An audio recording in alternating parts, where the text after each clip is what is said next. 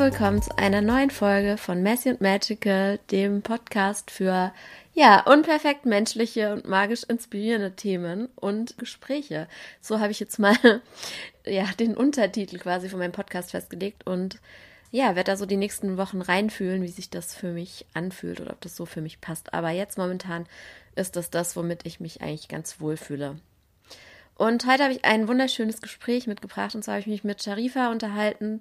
Chari ist Healing Artist und hat gerade ihr erstes Album rausgebracht mit ihrer eigenen Musik. Und darüber reden wir. Und wir reden darüber, was ja, Schamanismus für sie bedeutet, was sie in ihrer Schama schamanischen Arbeit macht. Und es ist insgesamt ein krasser Deep Talk über ihren eigenen Weg und über die ganzen Erkenntnisse, die sie auf diesem Weg über die Welt und ja, was so die Welt für uns Menschen eigentlich bedeutet, ja, gefunden hat. Also ich fand es ein mega Gespräch, hat mich sehr inspiriert, war wunderschön und ja, ich freue mich total darauf, dass ihr dieses Gespräch jetzt anhören könnt. Was es außerdem noch Neues gibt, ihr könnt jetzt Pakete abschließen bei Steady. Ich habe euch ja gesagt, dass ich da die Pakete einrichten werde. Und zwar gibt es jetzt drei verschiedene Pakete, wie man den Podcast unterstützen kann. Und zwar die Närrin, die Magierin und die Herrscherin. Und je nachdem bekommt ihr ja ein kleines Geschenk von mir nach Hause geschickt.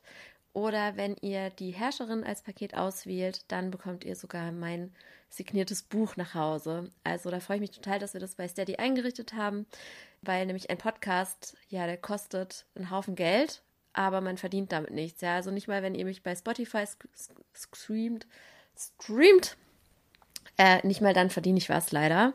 Stattdessen, ja, ist es mir wichtig, dass ich ja meine Mitarbeiterin bezahlen kann, die den Podcast schneidet, das Hosting bezahlen kann. Dann möchte ich ja perspektivisch am liebsten auch alle meine GästInnen bezahlen. Und Johanna, die die Grafik macht, die möchte ich auch bezahlen. Und also, ja, ich habe einfach da ein paar Ausgaben und möchte auch, dass alle fair bezahlt werden, die da mitmachen. Und deswegen wäre das mega, mega, mega, wenn ihr mich ja bei Steady unterstützen würdet mit dem Podcast und natürlich auch so, wenn euch die Inhalte gefallen. Also ganz vielen Dank dafür und jetzt viel Spaß beim Interview.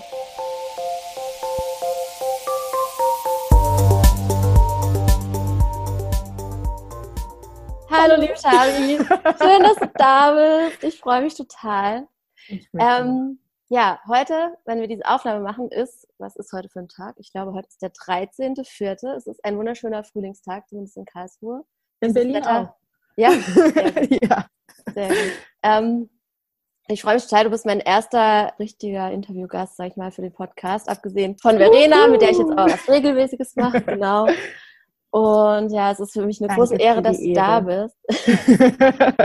Ganz meinerseits. Schön. Und wir starten erstmal mit einer kleinen Vorstellung. Ich finde es nämlich, ich könnte dich auch fragen, ob du dich vorstellst, aber ich finde es eigentlich immer ganz schön, wenn die andere Person ein bisschen sowas zu einem sagt. Und wenn ich irgendwas vergesse oder irgendwas nicht ganz richtig ist, dann kannst du es gerne hinterher nochmal richtig stellen. Du bezeichnest dich selber als Healing Artist. Das heißt, du verbindest schamanische Arbeit, wo ich auch super gespannt bin, was du da genau machst, mit Musik. Und das erste, was ich von dir gesehen habe, ich habe auch nochmal nachgeschaut auf deinem Profil und lustigerweise hast du das gerade bei Instagram auch als Highlight. Das erste, was ich von dir gesehen hatte, war dieses Video, wie du da singst in dem Auto. Und da hast du so ein Stirnband an und dann singst du so. oh Gott, das ist so alt. Das ist so schön. Und irgendjemand hatte das geteilt und ich habe das so angeschaut und gedacht, oh mein Gott, wer ist das? Das ist ja so berührend. Und da stand ja auch schon dieser Satz so, es gibt nichts zu tun, ja. Und also da müssen wir nachher noch ein bisschen drüber reden. Und das hat mich so berührt, dann bin ich dir direkt gefolgt und habe das immer so beobachtet, was du machst. Und jetzt hast du letztes Jahr dein erstes Album per Crowdfunding finanziert. Ansonsten machst du eben, ja, ich glaube, Coaching, auch so schamanische Sessions. Dann machst du noch mit zwei Freundinnen, Kolleginnen so ein Frauenretreat, wenn ich es richtig Ja, die Goldmarie. Genau, und du wohnst in Berlin in einer Spiri-WG. So, stimmt das alles? Häkchen, Häkchen, Häkchen, Häkchen. Okay, cool. Gut. Ähm, ja. Das Erste, was ich dich fragen würde, weil wir haben ja hier auch so ein bisschen Spiri-Einfluss in dem Podcast und was mich interessieren würde, kannst du uns dein Sternzeichen bzw. Sonnenzeichen sagen und vielleicht dein Aszendent und dein Mondzeichen oder irgendwas? also nein. Toller Einstieg für jemanden, der sich mit Spiritualität auseinandersetzt. Ja, das ist cool. Ey, es gibt so viel, man kann. Also, es gibt einfach so viel. Und ich bin einfach nicht der Experte, was das angeht. Aber ich bin auf jeden Fall im Mondknoten Stier. Und ich glaube, dass mein Aszendent Wassermann ist. Ich bin mir aber nicht sicher. Was ist dein Sternzeichen? Ähm, achso, mein Sternzeichen ist Stier. Ah ja. Warte, habe ich gerade hast du ja Mondknoten gesagt? Ja, hast du Mond. Ja, ne? Ah, nee, Mondknoten bin ich ein Steinbock. Mondzeichen wird es wahrscheinlich. Nee, es gibt doch diese Astrologie der Ah, ja, die Mo. Mundknoten gibt es auch, ja, wow. Genau, genau. Das ist schon richtig advanced, ja. Das ist schon advanced, aber dieses Buch ist einfach der Knüller. Mehr als Human Design, wenn ich ganz ehrlich bin. Und gleichzeitig, also es macht mir einfach Freude, immer mal wieder reinzulesen, was ich so bin und was ich so mache. Aber ich orientiere mich da in meinem Leben eigentlich weniger dran. Es ist immer nur gerade, wenn es irgendwie hapert und ich Mhm. merke, okay, da kommt irgendwie so eine Herausforderung, das große ganze Bild zu sehen von mir als Wesen hier auf dieser Erde. Da sind diese Tools einfach mega hilfreich. Ja, genau. voll. Und ob das jetzt das Sonnenzeichen ist, das Mondknotenzeichen, deine, keine Ahnung, dein Geburtshoroskop oder was auch immer du dir da irgendwie zu Rate ziehst, spielt da eigentlich nicht so eine große Rolle, weil du wirst immer genau das finden, was du in dem Moment gerade brauchst. Mhm. Aber dann hast du bald Geburtstag, ne? Ich habe halt Geburtstag am 2. Yay. Mai. ja, ich werde 30. Uh, aufregend. ja, ich finde schön, so eine 3 und eine 0 klingt irgendwie gut, nach einem guten Lebensabschnitt, der jetzt beginnt. Also bist du cool damit, so älter zu werden? Wie ist das für dich? Ja, also früher war ich ungeduldig, da wollte ich ganz schnell alt werden, also so richtig alt, weil ich immer das Gefühl hatte, boah, keine Ahnung, mich nimmt keiner so ernst, so mit Anfang 20 mit den Dingen, die ich halt für mich schon erkannt hatte. so, es wird immer irgendwie leicht getätschelt, so, ja, ja, kannst ja noch nicht wissen, du, dir fehlt so die Lebenserfahrung. Deswegen hatte ich immer Bock drauf, 45 zu werden. Das ist ja crazy. Cool. Ja, ne? Also hast du schon- Ja, ich dachte mit 45, da ist man dann eine gestandene Frau im Leben und dann nehmen die Leute einen auch ernst mit dem, was man sozusagen hat über das Leben. Okay, also du warst schon immer so eine alte Seele eigentlich, die so viele Ähm. Erkenntnisse hatte über das Leben. Also ich sag's mal so, ich glaube, dass wir alle alte Seelen sind. Also ich glaube, dass kaum einer noch nie hier war. auch wenn er es vergessen hat. Und deswegen finde ich diese Klassifizierung in junge Seele und alte Seele immer ein bisschen, naja, was macht das denn aus? Aber ich bin auf jeden Fall ein Mensch, der sich durch seine Lebenserfahrungen in frühen Jahren schon schnell entwickeln musste, so und schnell Fragen stellen durfte, um halt zu überleben, so und dieses Weiterentwickeln und diese Fragen stellen, dieses in sich gekehrt sein, dieses die Welt als Wunder betrachten, Mhm. bringt halt ganz viele wunderschöne Erkenntnisse mit, die ich mit der Welt teilen möchte, will, darf, kann. Ja, das ist, das ist voll der schöne Einstieg, weil die erste Frage, die ich so an dich hätte, wäre, weil du sagst, du bist ein Healing Artist. Was musstest du dann selbst auf deinem Weg heilen? Was ist es dann, was du weitergeben möchtest? Wenn, also je nachdem, wie, wie, wie viel du davon erzählen möchtest, natürlich. Ja, Mhm. du musst uns nichts erzählen, was du nicht, nicht erzählen möchtest. Boah, was musste ich auf meinem Weg heilen? Also eigentlich musste ich ja gar nichts heilen, denn wir kommen hier als vollkommene Seele auf diese Welt. Mhm. Und dieses Heilsein, daran dürfen wir uns erinnern. Also es geht da ja nicht wirklich darum, irgendwas zu reparieren, sondern sich dessen bewusst zu sein, dass alles mit dir so stimmt und dass diese Lebenserfahrungen Teil deines Lebenswegs sind, deines, ja, deiner Reise zu dir selbst, wenn man es so bezeichnen möchte. Und trotzdem als Afrodeutsche, also Kind mit togolesischen Wurzeln, aber hier in Deutschland aufgewachsen und beheimatet, mit Eltern- und Familienkonstruktionen, die bunt gemischt und gewürfelt sind. Also ich habe drei Mütter zum Beispiel, eine leibliche, eine deutsche Stiefmama, die mich aufgezogen hat und dann die aktuelle Frau von meinem Papa, die ich auch als Mama bezeichne. Mit all diesen Herausforderungen, die es halt so mit sich bringt, in dieser Welt groß zu werden, mit Eltern groß zu werden, die ihre eigenen Programmierungen und eigenen Grenzen ja überstülpen. Den Verlust meiner ersten Mama einfach durch diese räumliche Trennung von meiner leiblichen Mutter, als ich nach Deutschland gezogen bin, Frauenbilder zu sehen, in Afrika und da irgendwie abzuspeichern, dass gewisse Dinge nicht wertvoll sind. All das hat sich in mir zellulär einfach verankert und ich Mhm. komme oder kam in meinem Leben immer wieder an Punkte, wo ich gemerkt habe, dass wenn ich die Beziehung zu meiner Mama nicht heile, dann kann ich hier gerade keinen weiteren Schritt nach vorne gehen. Wenn ich das große Verantwortungsgefühl, das ich in meiner Kindheit für meine Familie und meine Geschwister tragen durfte, musste, mir nicht anschaue und da irgendwie ja Frieden mitfinde dann komme ich nicht weiter. Wenn ich nicht mir den Schmerz anschaue von, von sexueller Gewalt und, und Missbrauch in meinem Leben, dann komme ich hier nicht weiter. Also es gab immer wieder Punkte, wo ich feststellen durfte, okay, hier wirft dich das Leben auf dich selbst zurück und mhm. hier darfst du dich erkennen. Und mit jedem Mal, wenn ich mich erkennen durfte und was mir innewohnt, ähm, unantastbar ist und sich hier im Spiel namens Leben einfach nur austobt, jedes Mal, wenn mir das bewusst wurde, öffneten sich Türen und es geschahen Wunder. Und diese Wunder bin ich bereit, anderen Menschen zu zeigen, wenn sie sie sehen möchten. Das ist so schön, dass du sagst, Tim. Danke, dass du uns das alles erzählt hast. Ja, ich glaube, was wir gemeinsam haben, ist dieser, ja, diese Geschichte, dass wir in uns selbst oder unsere eigenen Erfahrungen heilen mussten und dass uns das auch den Antrieb gegeben hat, das nach außen zu geben, oder? Wann war so das erste Mal bei dir, dass du so gemerkt hast, du hast etwas, was du auch anderen geben kannst? Wie war das bei dir? Ich würde sagen, schon immer und noch nie. Also in mir ist schon immer ein Drang und ein Wesen, die Dinge, die ich mache, nach außen zu tragen. So. Also ich bin auch einfach eine Rampensau. Punkt. Ich liebe es, auf Bühnen zu stehen. Ich habe durch meine Künstlerausbildung in meiner Jugend Chor, Jazzband, also jede Gelegenheit, in der ich irgendwo stehen konnte, um irgendwas zu präsentieren oder was zu sagen, Referate fand ich in der Schule aber top. äh, habe ich tatsächlich genutzt, einfach weil ich den Selbstausdruck so sehr liebe. Und gleichzeitig war da nie irgendwie so ein höherer Purpose dahinter, also ganz lange zumindest nicht, dass ich jetzt der Welt irgendwas Besonderes zu geben habe und deswegen muss mir jetzt jeder zuhören. So, das hat sich erst eingeschlichen, als Feedback kam und jetzt nicht nur Feedback, oh, du hast eine schöne Stimme oder so, sondern in den unterschiedlichsten Gesprächen, die ich mit Menschen geführt habe, dass die Begleitung meines Wesens einen Unterschied macht. Ab da hat sich was in mir formiert, was man dann Coach nennen könnte. Aber ich glaube, dass es eigentlich immer nur um die Begleitung geht und nicht so sehr um das Coachen. So, mhm. ich glaube, kein Mensch braucht einen Coach und jeder kann einen gebrauchen, weil wir einfach manchmal einen Sparingspartner oder eine Energie brauchen, der wir uns anvertrauen können, wo wir einfach alles rauslassen dürfen, die uns genauso nimmt, wie wir sind. Und innerhalb dieses Prozesses kann halt ein alchemistischer Vorgang stattfinden, der zu Lösungen führt. Und wenn du jetzt so schamanische Arbeit machst, kannst du das ein bisschen genauer erklären? Das klingt ja total spannend. Ja, das ist echt immer schwierig. Also für mich ist Schamanismus ein Zugang zur Anderswelt. Und diese Anderswelt tragen wir alle in uns, also Fantasia eigentlich, wer das Buch gelesen hat. Ja, natürlich.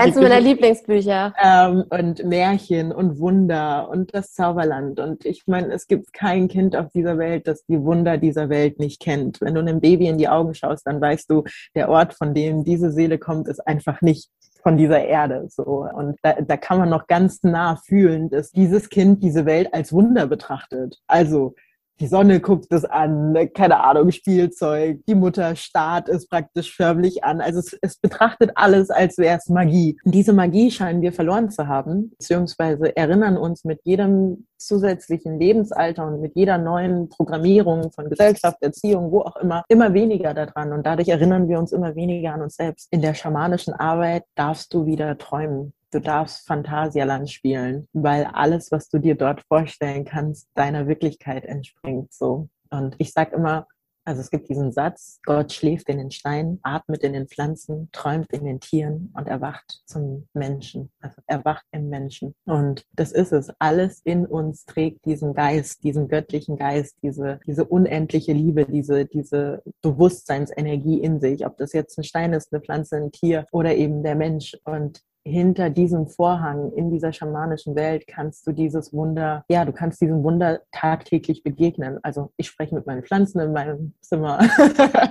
ich kommuniziere mit Spirits, weil ich sie in mir fühlen kann. Wesenheiten, die mir einfach sehr nahe sind, an die ich meine Gebete richte, sind alles Anteile von mir. Also da, das ist, wenn ich das so sage, heißt es das nicht, dass da jetzt außerhalb von mir ein großer weißer Mann steht, dem ich dann sage, ah, übrigens, ich muss mal kurz zu dir beten, sondern es ist tatsächlich dem Anteil meines höchsten Selbst, der Göttin in mir, zu ihr richte ich das Wort und gleichzeitig richte ich es an mich selbst. Und Menschen wieder zurück in diese Quelle, in diese Essenz zu begleiten und ihnen die Erlaubnis zu schenken, praktisch dadurch, dass ich es mir tagtäglich erlaube, sich die Welt so zu kreieren, wie sie sie wollen, wie sie in ihrer Wirklichkeit existieren kann das ist das, was ich tue. Und das mache ich mit unterschiedlichsten Tools, aber im Grunde ist das der Weg des Schamanismus, ja. Zurück zu dir. Und zwar manchmal auch zurück durch den Schmerz zu dir.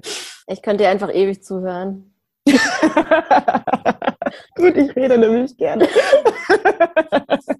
Wie war das bei dir? Also du sagst, du redest ja von Gott quasi als, ja, was, wie, wie würdest du Gott definieren und warum hast du für dich das Wort Gott gewählt und während jetzt, zum Beispiel in der Spiri-Szene jetzt so oft so von Universum gesprochen wird oder so, wie, wie war das bei dir? Ich glaube, dass es egal ist, was wir dem für eine Bedeutung oder was wir für, eine, für ein Wort wählen, weil die Energie, mit dem ich das Wort benutze, die kommt bei den Menschen an das merkst du an dem, du hast gestern irgendwas gesagt, kein Mensch erinnert sich mehr an, was gesagt worden ist, aber du erinnerst dich an das Gefühl. Das heißt, ob ich jetzt Gott oder Universum sage, macht in meiner Wahrnehmung keinen Unterschied, weil jeder, der mit dieser Energie in Verbindung gehen kann, wird in Verbindung damit gehen, egal welchen Mantel ich um das Wort gelegt habe. Für mich war es super, super wichtig, das Wort Gott zu benutzen eine Zeit lang, weil ich Teenage Girl, Church Girl, so mit meinen Eltern eine sehr religiöse Erziehung erfahren habe und irgendwann in meinen Teenage-Altern angefangen habe zu zweifeln. Und ich wurde nie zu irgendwas gezwungen oder so. Also es gab jetzt irgendwie keine, kein dogmatisches Kindheitsleben oder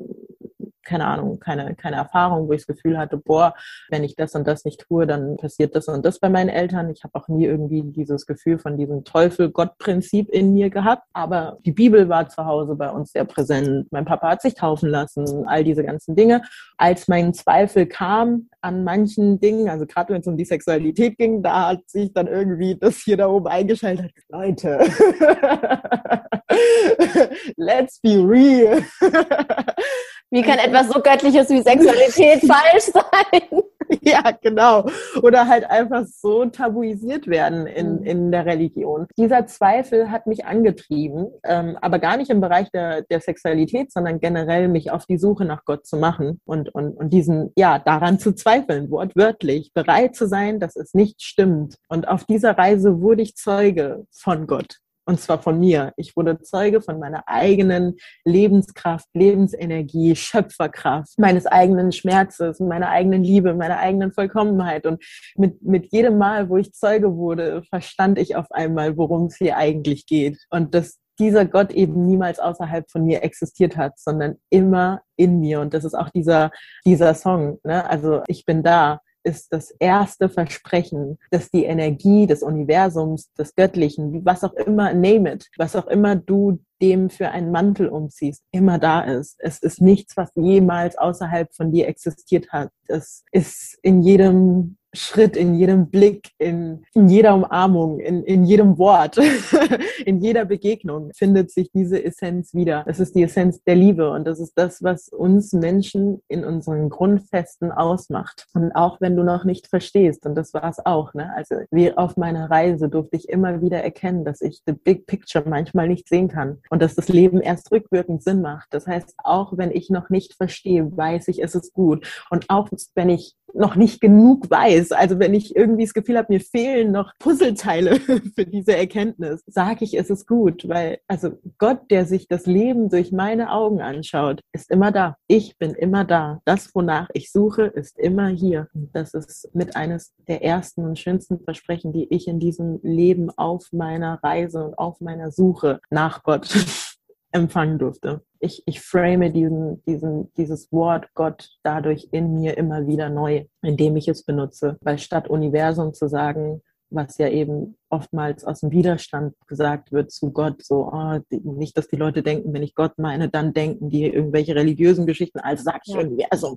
Und für mich ist es so, nein, ich, ich, ich spreche von Gott, von der göttlichen Energie und ich spreche von mir, denn ich bin diese Energie. Ich bin ein, ein Tropfen, der sich aus diesem Ozean ähm, ja, gelöst hat, um das Gefühl zu haben, es wäre ein einzelner Tropfen und dabei ist es Teil dieses riesigen Meeres. Ja, ich kann auch, also erstmal danke, dass du das alles mit uns teilst. das, ist so, das ist so berührend einfach was ich da selber von, von meinen eigenen Erkenntnissen drin wiederentdecke. Also ich sage nicht Gott, weil ich, weil ich habe keine religiöse Erziehung tatsächlich. Ich bin ohne, also meine Mama ist ausgetreten noch, als ich ein Baby war, deswegen bin ich da.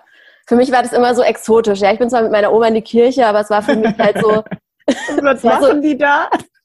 War so alles gespielt, ja. Mit meiner Mama bin ich in irgendwelche, ich glaube, hinduistische Klöster in die Schweiz und so. Das war alles für mich, alles war alles ein großes Spiel. Deswegen sage ich nicht Gott, sondern ich sage tatsächlich auch schon eher dann Universum. Aber das, wie du sagst, das ist ein und dasselbe, die, die Liebe einfach in allem. Und wenn man irgendwo Gott sieht, dann eben ja in uns, in dem, was uns umgibt, in der Natur und so weiter. Und was wir, glaube ich, ähnlich sehen, ist eben diese Erkenntnis, dass immer alles gut ist, so wie es ist, ja. Und das ist auch so das, der Kern von meiner Arbeit, was ich auch immer versuche, allen beizubringen. Du bist nie faul, willensschwach, schlecht, irgendwas stimmt nicht mit dir. Es ergibt alles immer irgendwie einen Sinn. Und auch wenn du es nicht verstehst, dann hast du einfach das Wissen noch nicht, warum das so ist. Aber es ist, ist immer gut, so wie es ist, ja. Ja. So, das ja. sehen wir, das sehen wir, glaube ich, ganz ähnlich, ja. Und das ist so, ah, damit, das ist echt, das ist so heilsam, einfach dieses Wissen weiterzugeben. Was hat dir denn geholfen auf diesem Weg der Erkenntnis? Also hast, welche, welche welche schamanischen Reisen hast du da selber gemacht? Mit welcher Pflanzenmedizin hast du selber gearbeitet und so? Wie waren denn da so deine Erfahrungen? Also tatsächlich war für mich ein großer Break-Even in meiner Arbeit mit Pflanzenmedizin von Ayahuasca. Und das ist so spannend, weil gleichzeitig war es kein Break-Even, denn es hat mich nur an etwas erinnert, was schon immer da war. Also während andere Pflanzenmedizin erleben und das Gefühl haben, boah, sie tauchen in eine völlig neue Welt ein, war es für mich so, durch diese Bewusstseinserweiterung war ich so, ah, aha, ich wusste doch, dass die Welt so aussieht. so, es war irgendwie so, ja, aber klar, das ist das, was ich die ganze Zeit sehe. Das ist das, was ich sehe, wenn ich träume. Das ist das, woran ich mich an meine Kindheit erinnern kann. Das ist das, wenn ich Menschen anschaue und ihnen tief in die Augen sehe, dann kann ich diese ganzen Pinters und Sphären und Frequenzen und Schwingungen einfach erkennen, wenn ich durch den Supermarkt laufe und irgendwie durch meine eigene Hellsicht irgendwie merke, wie, ja, wie, wie, welche Farben Menschen so umgeben. Und dabei sehe ich gar keine Farben, sondern ich sehe Gefühle. Also für mich ist es gar nicht irgendwie äh, visuell, sondern ja, genau, ich kann es auf meiner körperlichen Ebene einfach wahrnehmen. Und deswegen ist es so, wenn mich Leute fragen so, oh ja, das war so deine erste Reise, dann sage ich immer ja und eigentlich nicht, weil ich bin davor schon immer gereist. Ich wusste nur nicht, dass es Reisen ist. genau, und ich bin damals in einer Lebensphase gewesen, wo ich richtig heftige Rückenschmerzen hatte. Also ich habe zehn Jahre lang meiner Teenager- und Jugendzeit keinen Kontakt zu meiner Mama gehabt, weil zweimal verlassen werden ist dann auch schwer zu verkraften. Da war einfach so eine Wut und so ein Groll und so, eine, so ein Unverständnis, wie, ja, wie, wie man das machen kann. Und habe es damals einfach wirklich nicht verstanden, dass das der Weg meiner Mama war. Also mittlerweile mit 30 kann ich, kann ich sehr vieles sehen und the big picture und kann, bin schon fast stolz auf sie, dass sie so gegangen ist, weil als Mutter vier Kinder im Stich zu lassen, in Anführungsstrichen, wir nennen das im Stich lassen, ist, ist nicht einfach und trotzdem so sehr zu sich zu stehen und zu gehen, weil man merkt, eine gewisse Lebenssituation tut mir nicht gut. Davor habe ich mittlerweile Hochachtung. Aber als 17-Jährige, 16-Jährige, die dann auf einmal da stand und sich um ihre drei Geschwister kümmern musste und durfte, konnte ich das noch nicht nachvollziehen und fühlte mich sehr wohl im Stich gelassen. Und das hat sich dann nach mehreren Jahren des Verdrängens und ne, ist halt so, man muss irgendwie weitermachen, funktionieren, Familie irgendwie halten, Verantwortung tragen, hat es dazu dazu geführt, dass ich irgendwann Rückenschmerzen bekommen habe. Und ich habe damals noch in der Kosmetikbranche gearbeitet und war halt mitten im Laden voller mega wundervoller Parfums und ich hatte solche Rückenschmerzen, dass ich mich teilweise in der Pause auf den Boden legen musste. Also einmal komplett, ja, einmal flach. weil mein Rücken mich nicht getragen hat. Und das war so, ich, ich hatte wochenlang Schmerzen, also wirklich immense Schmerzen. Und immer wenn ich zum Arzt gegangen bin, hat er mir gesagt, mit meinem Rücken ist alles in Ordnung. So, es, es gibt irgendwie nichts. So. Und eines Tages kam eine Frau, also ich eine Arbeitskollegin eigentlich, und ich habe ihr von diesen Rückenschmerzen erzählt. Und immer wenn sie in meiner Nähe waren, wurden die auch schlimmer und gleichzeitig auch nicht. Also es war ein ganz merkwürdiger Mensch und ich hatte damals ja noch keinen Zugang zu Medien oder medialen Wesen oder also Menschen, die irgendwie feinspürig sind und fand das alles ganz merkwürdig. und dann hat die mir so eine Visitenkarte in die Hand gedrückt und auf dieser Visitenkarte stand so Zellkommunikation, innere Kindreisen, alles so komische esoterische Begriffe und ich war so, mm, alles klar, hab diese Visitenkarte genommen, in mein Geldbeutel gesteckt und einfach zur Seite gelegt und ignoriert.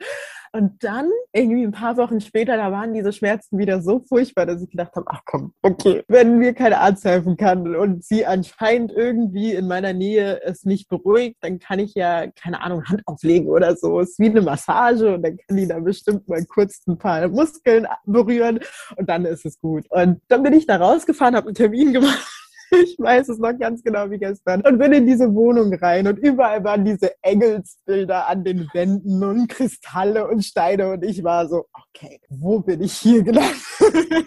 Ich bin aber, so gespannt. Aber ich war trotzdem so toll, voll im Vertrauen und irgendwas hat mich nicht weglaufen lassen, sondern irgendwie so, okay, das ist awkward, aber okay. Ne? Und dann hat sie mich da in ihr Zimmerchen geführt und dann saß ich da auf diesem Wohnzimmersofa oder Wohn also kleinen Sofa und überall um mich herum halt auch irgendwie Lego-Männchen, weil die auch Familienaufstellungen gemacht hat mit so kleinen Legos und Kerzen und Steinen und aber da war eine Liege, da war eine Massageliege und deswegen war ich so, okay, alles klar, da werde ich mich jetzt gleich drauflegen und dann guckt die sich meine meine Rückenschmerzen an. Und dann sitzt diese Frau vor mir und fragt mich, lass uns mal deine Seele fragen, was sie heute machen will. Und ich so, oh mein, okay. Wie möchte diese Frau jetzt meine Seele fragen? Und was genau hat die mit mir vor? Und ich habe mich trotzdem aber einfach geatmet und mich drauf eingelassen und war so, okay. Und dann habe ich gesagt, ja, und wie machen wir das? Und dann hat sie, sie wird jetzt ein paar Begriffe nennen. Und da, wo ich innerlich einen Impuls oder einen Ausschlag spüre, das ist es dann. So, und dann hat sie sich vor mich hingesetzt und hat irgendwie Zellkommunikation, mediale Reisen, also irgendwelche Begriffe aufgezählt und in mir war so stumm. so, nichts passiert.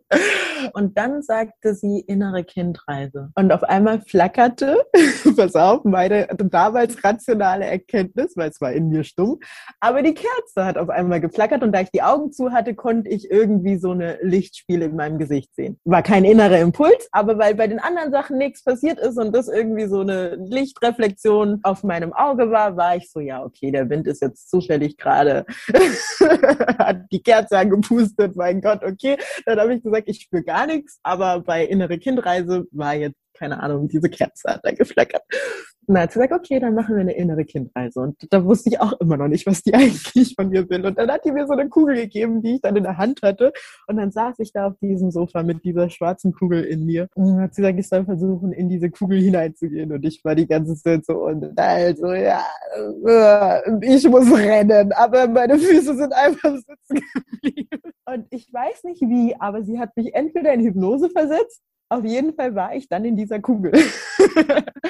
Und da begann, glaube ich, die, die erste außergewöhnlichste körperliche Erfahrung, die ich je gemacht habe. Und zwar in dieser Kugel. Ich weiß, ich saß mit dem Körper auf dem Sofa, aber in mir war ein Sturm, der getobt hat. Ich konnte Wellen fühlen, die über mich geschwappt sind. Ich hatte das Gefühl zu ertrinken. Ich hatte keinen Halt. Also es war das, ich saß auf diesem Sofa und trotzdem konnte ich im Körper wahrnehmen, wie ich irgendwo in einem weiten Ozean schwimme und keine Ahnung habe, wo, wie, was. Ich habe kein Land gesehen und einfach gar nichts. Und das waren drei Stunden. Drei Stunden hat die mich durch meinen inneren eigenen Sturm geführt und immer wieder kannst du das Licht irgendwo erkennen. Da, da, da, was macht das gerade mit dir? Da, da, da. Also sie hat immer wieder Fragen gestellt und ich habe darauf geantwortet. Und an manchen Punkten hatte ich so einen Golfball im Hals. Ich konnte den Golfball förmlich fühlen, wie der in meinem Hals sitzt. Und ich wusste, dass da kein Golfball ist, aber das war so krass. Und dann hat sie gesagt, was möchte ich, was möchte der mir damit sagen? Und ich bin immer einfach dem ersten Impuls gefolgt, was halt da war und war anscheinend in einem Bewusstseinszustand, in den sie mich hineingeführt hat, von wo aus ich das tun konnte, wo dieser Verstand, der davor irgendwie alles bewertet hat und diese Engelsbilder und diese Steine und da, da, da, für einen Moment ausgeknipst war. Und ich saß da, ich habe geweint, ich habe gezittert, ich habe geredet zum allerersten Mal, ich habe über meine Mama geredet. Also da kam so vieles hoch. Und als ich die Augen aufmachte, dachte ich tatsächlich, ich saß da nur eine halbe Stunde und als ich auf die Uhr bemerkte ich, okay, du bist hier schon den ganzen Abend. Und das war so der Türöffner für außersinnliche Erfahrungen, weil ich gemerkt habe, okay, es gibt anscheinend etwas auf dieser Welt, das habe ich noch nicht erfahren, das kann ich auch nicht beschreiben, aber es ist mir passiert. Und so ähnliche Erfahrungen hatte ich schon öfter als Kind, Also durch diese Erfahrung konnte ich das dann irgendwie Revue passieren lassen, dass ich diese Körperempfindungen und diese Arten zu fühlen schon, schon öfter erlebt habe, aber das nie so konzentriert mit einem Sparringspartner, mit dieser Person, die mich einfach dadurch begleitet hat. Und dann ging ich nach Hause und von dem Tag an hatte ich keine Rückenschmerzen mehr. Fertig. Und es war sehr irritierend, aber diese Erfahrung hatte es gebraucht, damit ich als ein halbes Jahr später Ayahuasca in mein Feld kam, offen dafür war. Weil ich trinke keinen Alkohol, ich rauche nicht. In meinem Leben gab es noch nie irgendwelche Substanzen, die mir inne gewohnt haben. Und als ich dann auf Ayahuasca getroffen bin, auf die, auf die Medizinpflanze, wusste ein Teil von mir, dass ich neugierig auf diese Erfahrung bin und dass sie nicht in mein Leben einfach so kommt. Daran glaube ich mittlerweile. Kein Mensch kommt mit Schamanismus, Medizinpflanzen, welcher Form auch immer in Verbindung, wenn es nicht für seinen Lebensweg bestimmt sind. Es gibt Menschen da draußen, die haben noch nie irgendwas von Ayahuasca gehört. Punkt. Und werden es auch nicht weil es nicht Teil ihrer Lebensreise ist. Und dann gibt es Menschen, da ploppt es an jeder Seite irgendwie auf, wo man sich fragt, was will mir das Universum eigentlich damit sagen? Genau. Und bei mir ist es einfach auf irgendwie ganz unterschiedliche Art und Weise. Auch vor dem Freund oder ich habe gespürt, dass sich da, dass da irgendwas für mich wartet. Aber gleichzeitig wusste ich auch nicht was, weil ich hatte ja auch ganz viele Urteile in mir und Ängste und äh, was würde mein Papa sagen? All diese ganzen ähm, ja, Programme liefen dann natürlich ab. Und dann habe ich mich mit ihm hingesetzt und er hat mir praktisch in kurzen Worten so ein bisschen erklärt, was es ist. Und ich habe gemerkt, alles in mir schreit nein, nein, nein, aber schon wieder so ein Moment, in dem mein Körper einfach sitzen bleibt und das irgendwie annehmen kann, weil da irgendwas ist, was, was einfach Ja sagt. Genau. Kurze Zeit darauf habe ich meine erste schamanische Reise mit Medizinpflanzen angetreten. Und ich weiß, dass ich am nächsten Morgen aufgewacht bin und zum ersten Mal war es in meinem Kopf still. Eine Stille, die ich so noch nie erlebt hatte, als ob jemand dieses Radiorauschen, dieses ständige Gelaber einfach mal abdreht. Und dahinter war auf einmal eine Wesenheit, also ich, die gar nicht so viel zu sagen hatte, die sehr beobachtend war, die einfach friedlich in sich war. Kurze Zeit darauf, nach zehn Jahren, nachdem ich mal, wie gesagt, mit meiner Mama nicht geredet habe, bin ich eines Morgens, also nach meiner ersten Eierreise, bin ich eines Morgens aufgewacht und ich habe an meine Mama gedacht und normalerweise kommt da Groll und Wut und alles Mögliche hoch und ich habe in dieser einen Eierreise eigentlich nichts wirklich Außergewöhnliches erlebt, außer die Schönheit dieser Welt, die unendliche Liebe und irgendwie so, so ein Gefühl von wie alles miteinander verbunden ist. Und an diesem Morgen bin ich, wie gesagt, aufgewacht, habe an meine Mama gedacht und es war das Gefühl, das immer hochkam, was mich daran gehindert hat, in, mit ihr in Kontakt zu treten, weil da immer irgendwie sowas war, war auf einmal weg ich kann dir nicht sagen, wie es da weggekommen ist. Ich weiß auch nicht, was da genau passiert ist, aber es war einfach nicht mehr da. Und in dem Moment habe ich das Telefon genommen, meine Mama angerufen und gesagt, ich bin jetzt bereit. Wofür auch immer, aber das war der Beginn meiner schamanischen Lebensreise, dass ich gemerkt habe, es gibt eine Welt, ich weiß nicht, wie sie wirkt.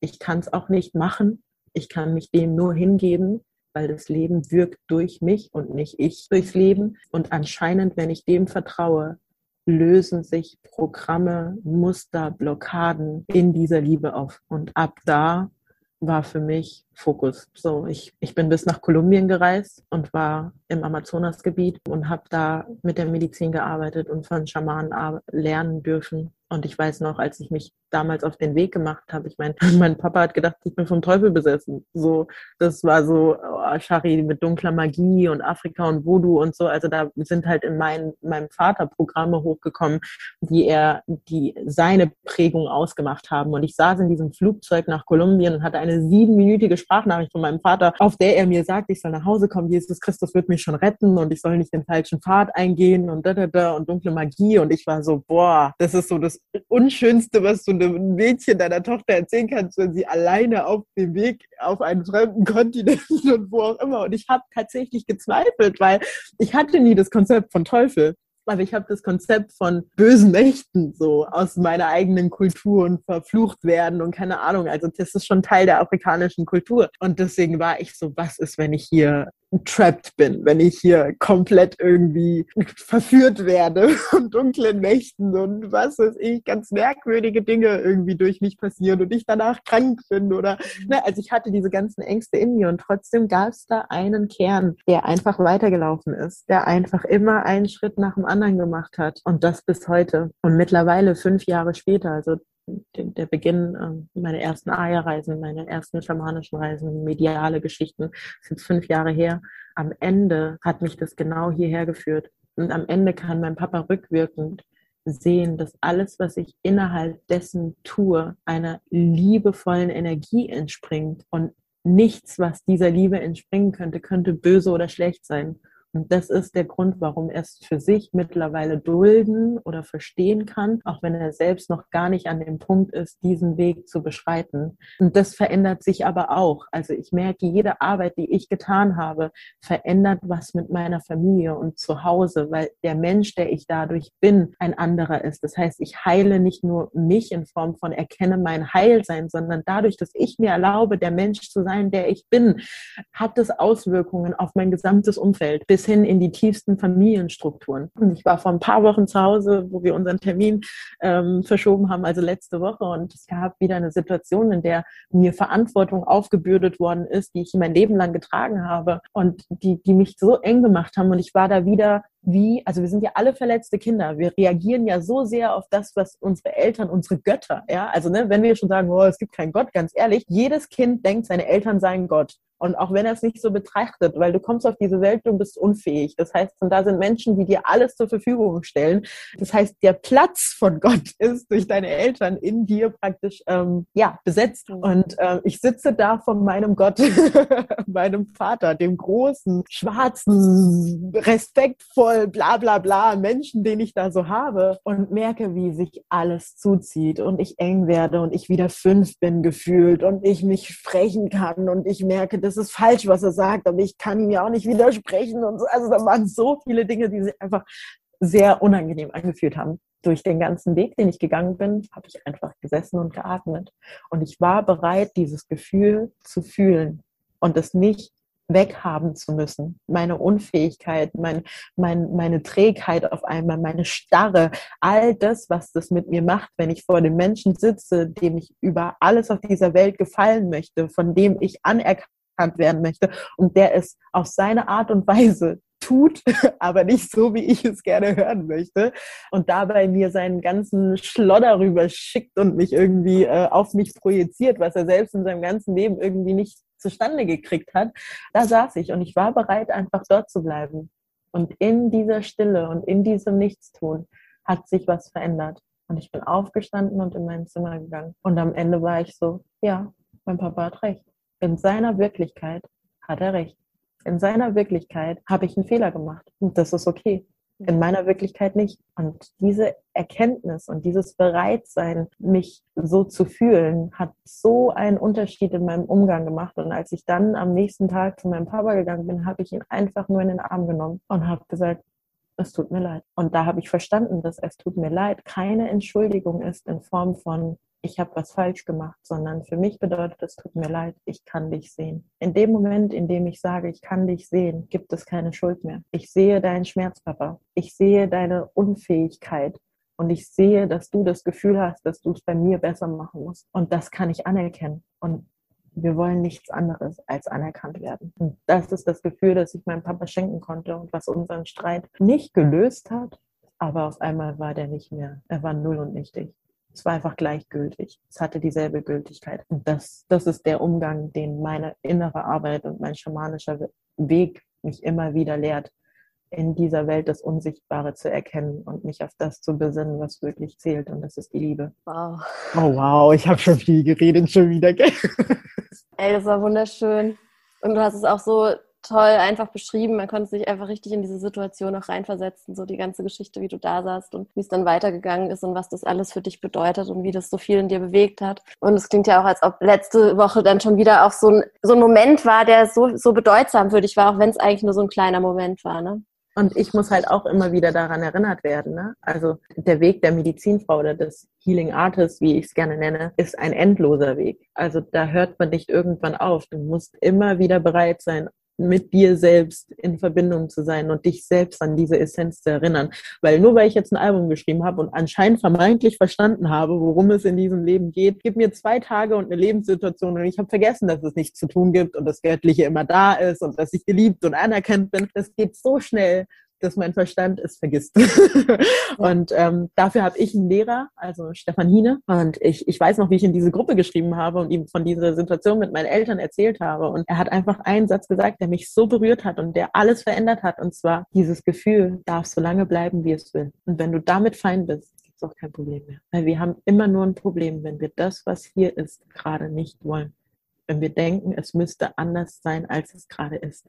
Mhm dann entstehen unsere Probleme. In der Hingabe zu dem, was ist, sind wir im Frieden. Radikale Annahme. Also ich weiß schon gar nicht mehr, was ich sagen soll.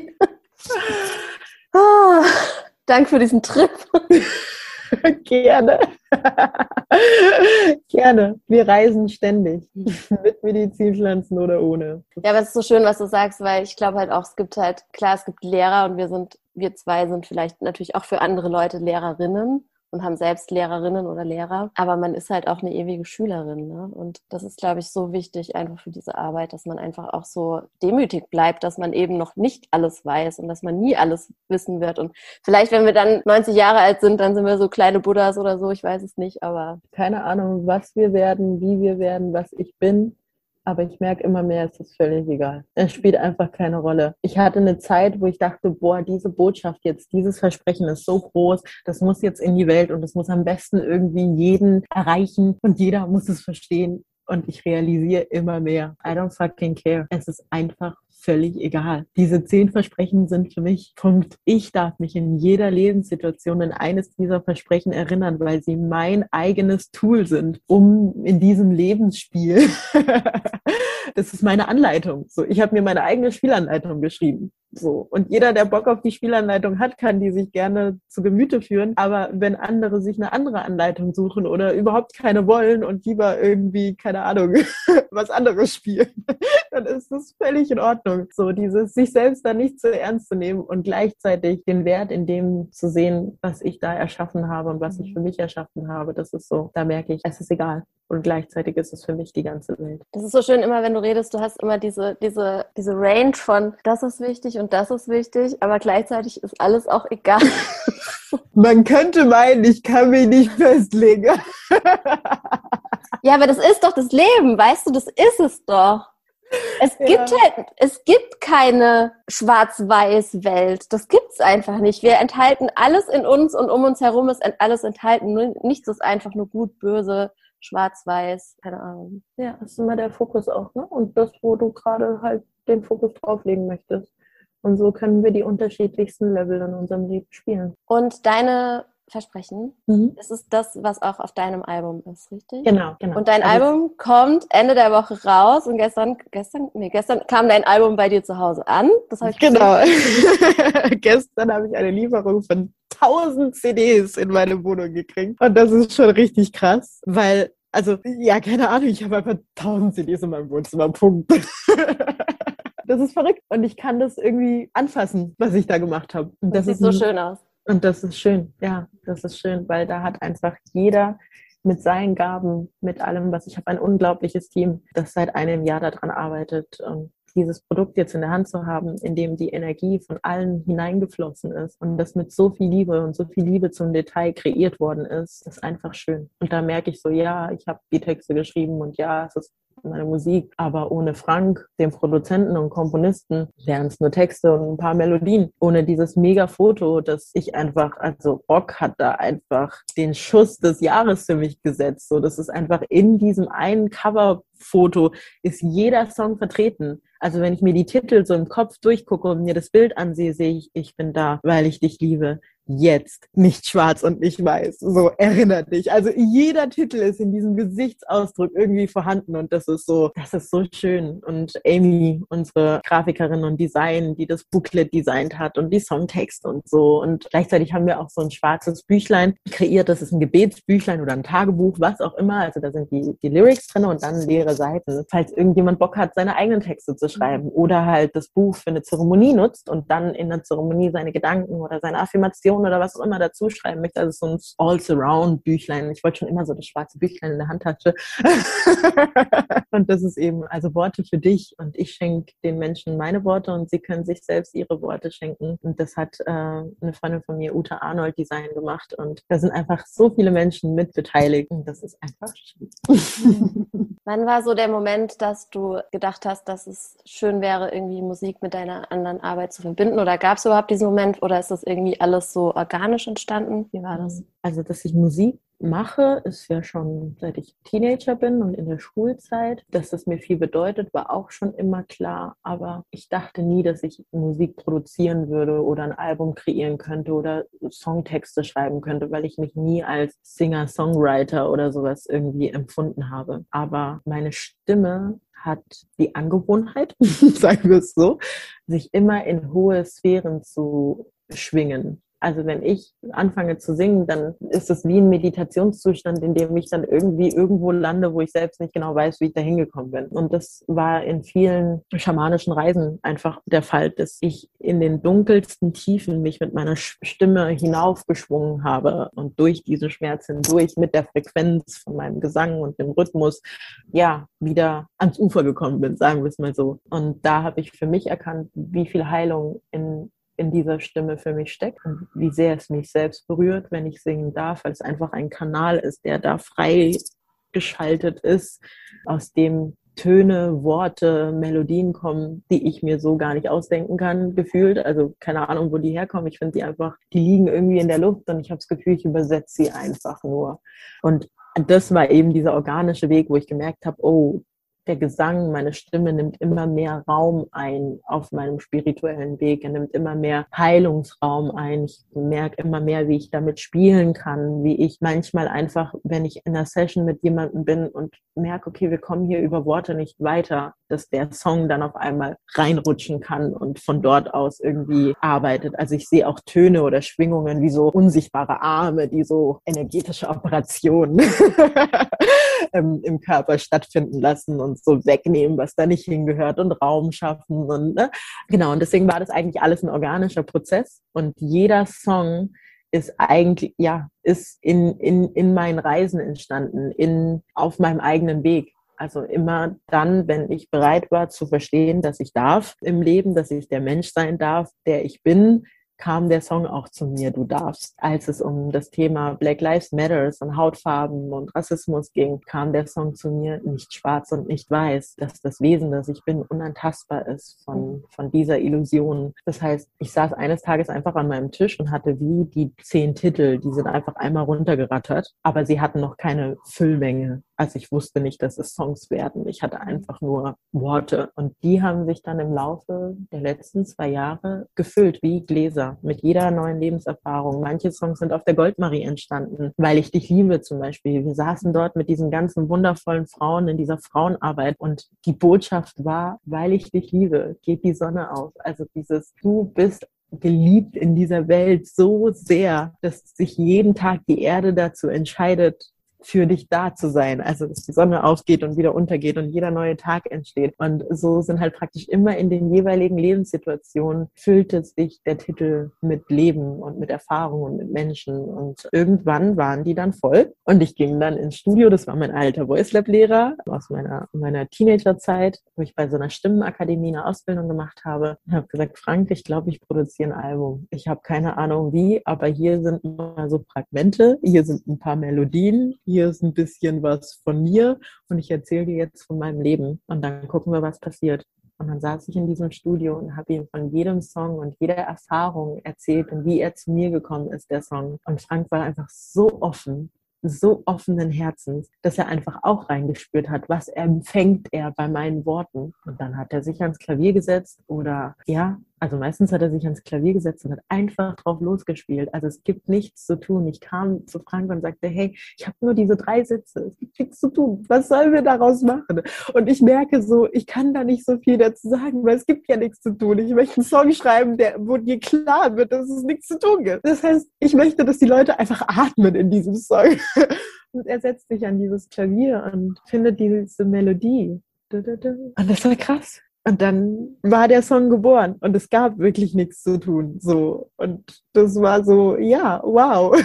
Und so ist jeder Song irgendwie entstanden. Aus, ich habe den Kanal aufgemacht und Frank berührt mit dem, was ich mitgebracht habe aus meinem Leben, aus der Erfahrung, aus der Liebe, aus den, aus den Menschen, die mir begegnen. Und er hat seinen Kanal aufgemacht und ist damit in Resonanz gegangen, was ihn berührt. Und auf einmal schwappte all das, seine gesamte Essenz als Musikgrundlage, als Teppich da rein und ich konnte einfach nur meine Worte drüberlegen. ein paar Monate später hatten wir zehn Songs kreiert. Wow. It was meant to be.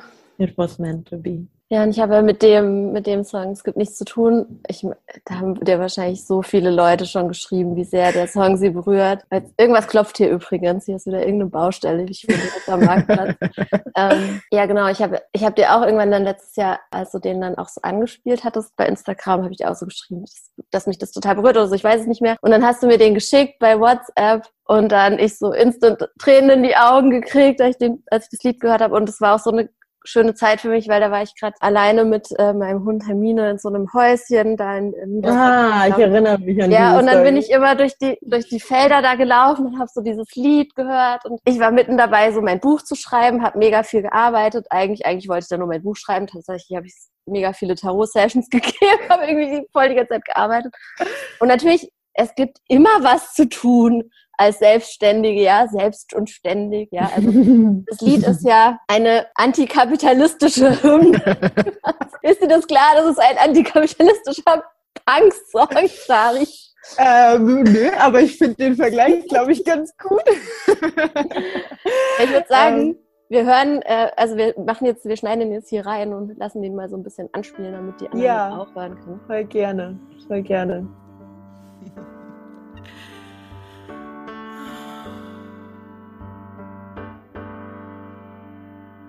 Es gibt nichts zu tun. Absolut nichts zu tun.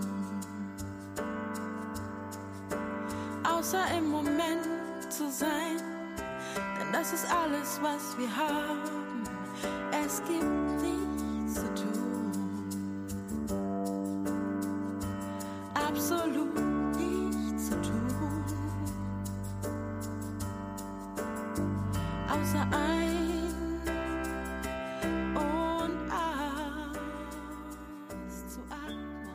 War das so der erste Song, den, der dir kam? Was, was, welche Geschichte gibt es hinter diesem Lied? Also nee, der erste Song war Ich bin da. Deswegen ist es auch der erste, der released worden ist. Es gibt nichts zu tun, kam in Irland nach einer sehr intensiven Bufo-Reise. Und ähm, Bufo ist eine Nahtoderfahrung, eine schamanische. Das heißt, du verlässt wirklich deinen Körper und gehst zurück in die Quelle, was auch immer man die Quelle nennen möchte. Jeder hat da eine andere Erfahrung mit, aber viele Menschen, die Autounfälle oder Ditte haben, er erzählen ähnliche Geschichten dazu. In diesem Zustand kann man auch eben herbeiführen, kontrolliert in einem sicheren Rahmen. Und also für mich ist es immer so, ich bin eine Seele, die geht sehr gerne nach Hause, muss man sagen. Also ich finde die Erde ja ganz schön.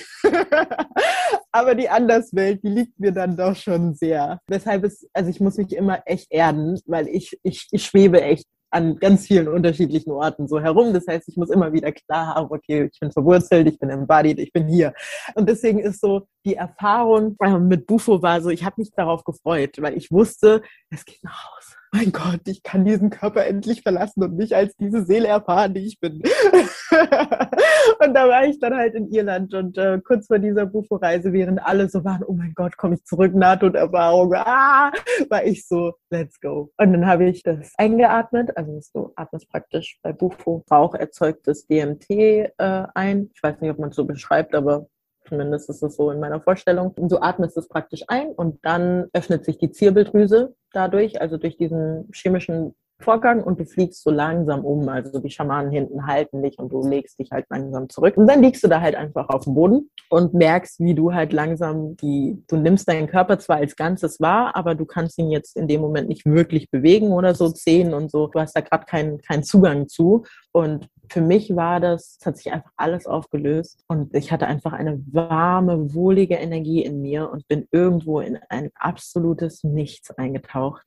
Und da war Zeit und Raum, also es hat einfach alles keine Rolle gespielt. Es war einfach so kuschelig, so warm, so schön. Und ich meine, das sind jetzt alles Gedanken, die versuchen, etwas zu rekonstruieren, was eigentlich, unsere Sprache hat keine Worte für dieses Gefühl. Und ich weiß, wie ich einfach dort war und am liebsten ewig dort geblieben wäre. Und dann tun die Schamanen ähm, mit verschiedenen Instrumenten und Musik praktisch Schwingungen erzeugen, um deine Seele von der Frequenz her in diesem Raum zu behalten, damit du nicht ganz so weit weg fliegst so und damit du auch den Weg zurückfindest, weil da du ja gerade keinen Zugang zu deinem Körper hast, ist ja, wie, wie komme ich in diesen Körper wieder rein? Das heißt, du arbeitest auch da wieder über Töne und Schwingungen und folgst praktisch dieser Vibration, bis du halt wieder in deinem Körper landest. Und dann kam ich zurück, öffnete meine Augen und hatte das Gefühl, ich schaue wie hinter einen Vorhang. Also ich bin vor dem, vor dem grauen, gefühlten Vorhang eingeschlafen, gegangen und kam vor dem Vorhang wieder zurück. Und ich habe diesen Himmel angeschaut, diese Bäume, es war alles surreal, es war alles wie in so einem, also alles hatte Farben, die ich so noch nie wahrgenommen habe, beziehungsweise aus meiner Erinnerung vielleicht als Kind noch kenne, wenn ich jetzt versuche mit meinem Verstand das zu deuten. Aber alles war so lebendig, alles war so wahrhaftig, also es war so ein krasses Gefühl, die Wassertropfen im Gras, also Dinge, die ich so einfach nie beachtet habe, weil sie einfach voll an mir vorbeigehen, weil meine Wahrnehmung einfach so beschränkt war. Und durch dieses direkt aus dieser Quelle kommen, das, was ich vorhin gesagt habe, des Babys, alles betrachten wie ein Wunder, weil sie halt direkt noch von dort irgendwie einen Zugang haben. So habe ich mich gefühlt, als ob ich alles anschaue und als ob ich es das erste Mal sehe. Und die Töne, die Menschen, wenn ich Menschen in die Augen geguckt habe, es war einfach so ein krasses Gefühl. Und dann habe ich mich ich weiß noch ganz genau, bin ich spazieren gegangen, weil ich alleine sein wollte, um dem einfach Raum zu geben und lag dann auf der Wiese, habe mich nackt ausgezogen auf diese Wiese, habe diesen wundervollen Körper betrachtet in diesem sonnen- und blauen Himmel und in dem Moment war klar, Shari, es gibt nichts zu tun. Das ist ein Moment, ich weiß, du kannst ihn nicht festhalten und er wird vergehen, aber das ist das, woran wir uns eigentlich jeden Tag erinnern sollten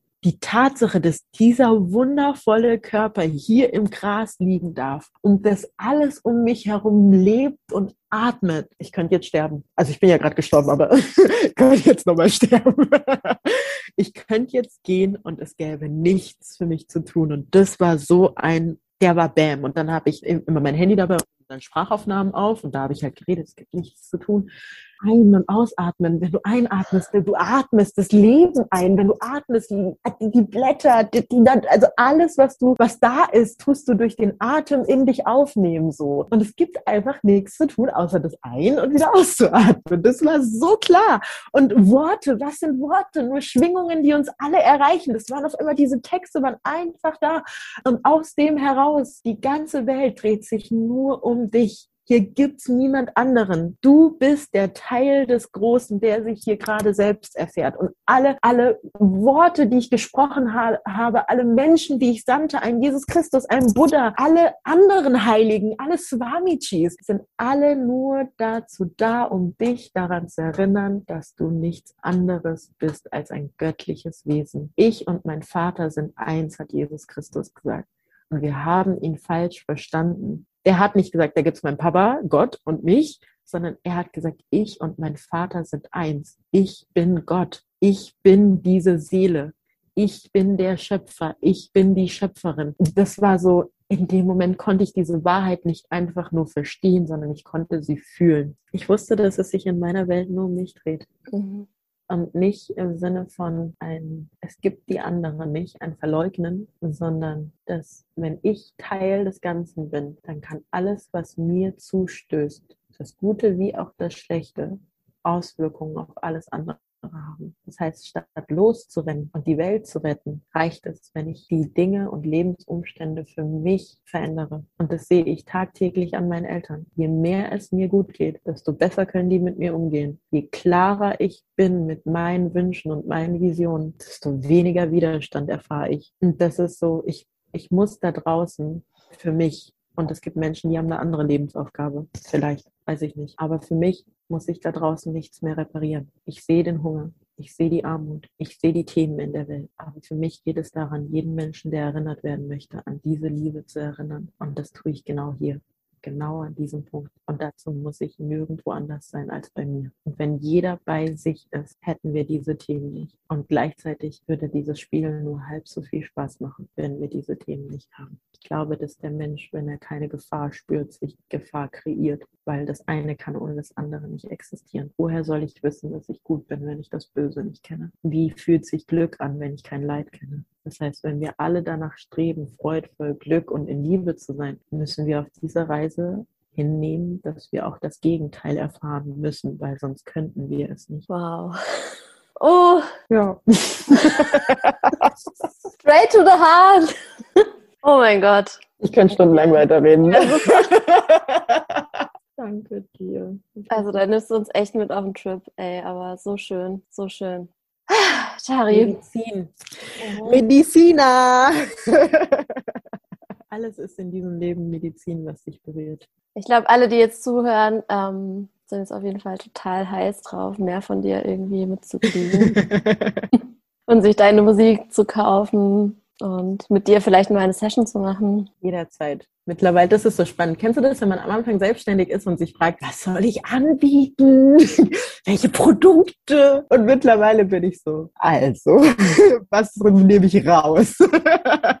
Weil die Retreats gibt's die schamanischen, dann gibt's die Goldmarie. Für dieses Jahr ein Männer-Retreat geben, weil ich auch die Männerarbeit gerade sehr in den Fokus lege und da Bock drauf habe. Dann gibt's auf einmal ein Album, dann habe ich eine Meditation aufgenommen, dann kann man mit mir Einzelsessions machen. Also ich merke so, wow, so am Anfang denkt man, was soll ich der Welt geben? Und auf einmal merkst du so, es ist egal, was du den Menschen gibst.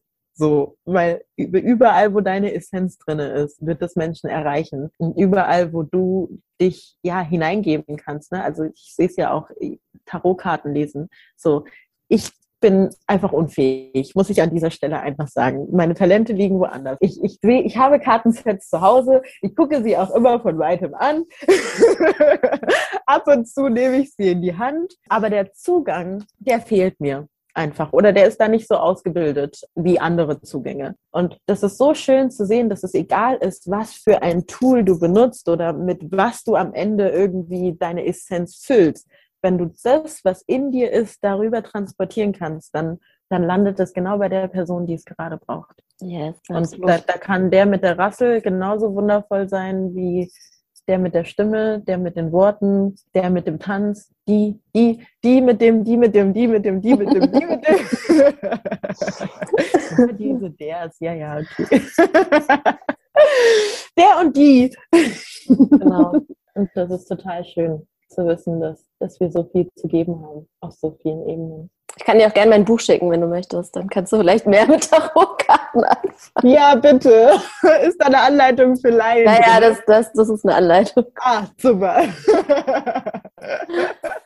Okay, meine Liebe. Also ich könnte auch noch mega lange mit dir weiter, äh, weiter, weiter schwätzen. Aber ich glaube, du hast uns schon mega viel gegeben. Ja, es war wunderschön. Es war wirklich, wirklich wunderschön, dir zuzuhören. Danke, dass du uns so tief hast blicken lassen, dass du uns so mitgenommen hast auf die Reise. Wo kann man dich denn finden, so online, wenn man sich mit dir connecten möchte? Also auf allen Streaming-Plattformen so. Also wenn es jetzt um meine Musik geht, mhm. Spotify, Apple Music, Deezer, Amazon Music, wo auch immer man sich da zu Hause fühlt. YouTube gibt es das Musikvideo zu Ich bin da. In Kontakt treten kann man mit mir über meine Website. Das ist eigentlich am einfachsten. Da kann man über WhatsApp einfach mir direkt in meinem Postfach schreiben. Finde ich irgendwie cool. Früher Ach, war das so, oh, ich muss eine E-Mail schreiben und jetzt ist es so, ich habe manchmal WhatsApp-Nachrichten von Menschen auf meinem Handy. Das finde ich total cool, die ich noch nie gesehen habe. Sagt natürlich dafür, dass ich zwei WhatsApp-Nummern habe. einfach um es auseinanderzuhalten. Ja. Und dann halt Instagram und Facebook. Schickt okay. mir eine Freundschaftsanfrage. Ich bin, ich, da gibt es auch keine wirkliche Seite oder so. Ich mag es einfach mit Menschen, mich zu connecten. Da ist jetzt auch nicht, oh mein Gott, Shari, da darf man keine Freundschaftsanfrage schicken. So, nein, go for it. Shari, ich schicke dir eine Freundschaftsanfrage. Freue ich mich drüber. Ich meine, ab 5000 ist bei Facebook Limit und dann ist halt voll, aber ansonsten freue ich mich über jeden. Und wir haben eine Facebook-Gruppe, eine kostenlose, Raum der Liebe. Ah ja. Ah ja, stimmt, da machst du auch so äh, Machst Oder du bist Liebe, der so Raum Art, in dir. Wie so eine Art Gottesdienst hast du mal. Genau, genau, da mache ich regelmäßige Gottesdienste. Auch da Wortframing. Ich finde es einfach so geil, einfach Gottesdienst zu machen, der ein wirklicher Gottesdienst ist, und zwar der Dienst an deinen eigenen Gott und nicht so, wie man sich das vorstellt und somit einfach ja ein neues Bewusstsein dafür zu schaffen. Und ansonsten poste ich halt die ganzen Dinge, die so neu und aktuell sind. Mhm auch da drin. Und man kann da drin Fragen stellen. Also Menschen, die Lust haben, mit mir zusammenzuarbeiten, sich aber noch nicht trauen, da irgendwie ne, größere, längere Dinge zu machen, können da einfach auch eine Frage stellen. Und wenn mir lustig ist und wenn ich mich gerade danach fühle, gebe ich ihnen eine Antwort. Und manchmal reicht auch das schon aus, um ja, cool. richtig viel in Bewegung zu bringen. Yes. Schön. Ja. Gut, mache ich alles in die Show Notes. cool. Packe ich in die Show Notes. Link in der Bio. Link, subscribe. Oder wie das auch immer alles heißt. Ja, meine Liebe. Ich danke dir so sehr für deine Zeit. Für das, es war mir eine Freude. Es hat das war wirklich Spaß schön. gemacht. Ich weiß auch gar nicht, was ich alles erzählt habe, weil ich nicht auf meine Worte geachtet habe. Aber ich glaube, dass es schon so passt. Das war herrlich. Das war herrlich. Trust me. Das war wunderbar. Mach's gut, Tari. Bis dann. Ciao. Bis dann. Tschüss.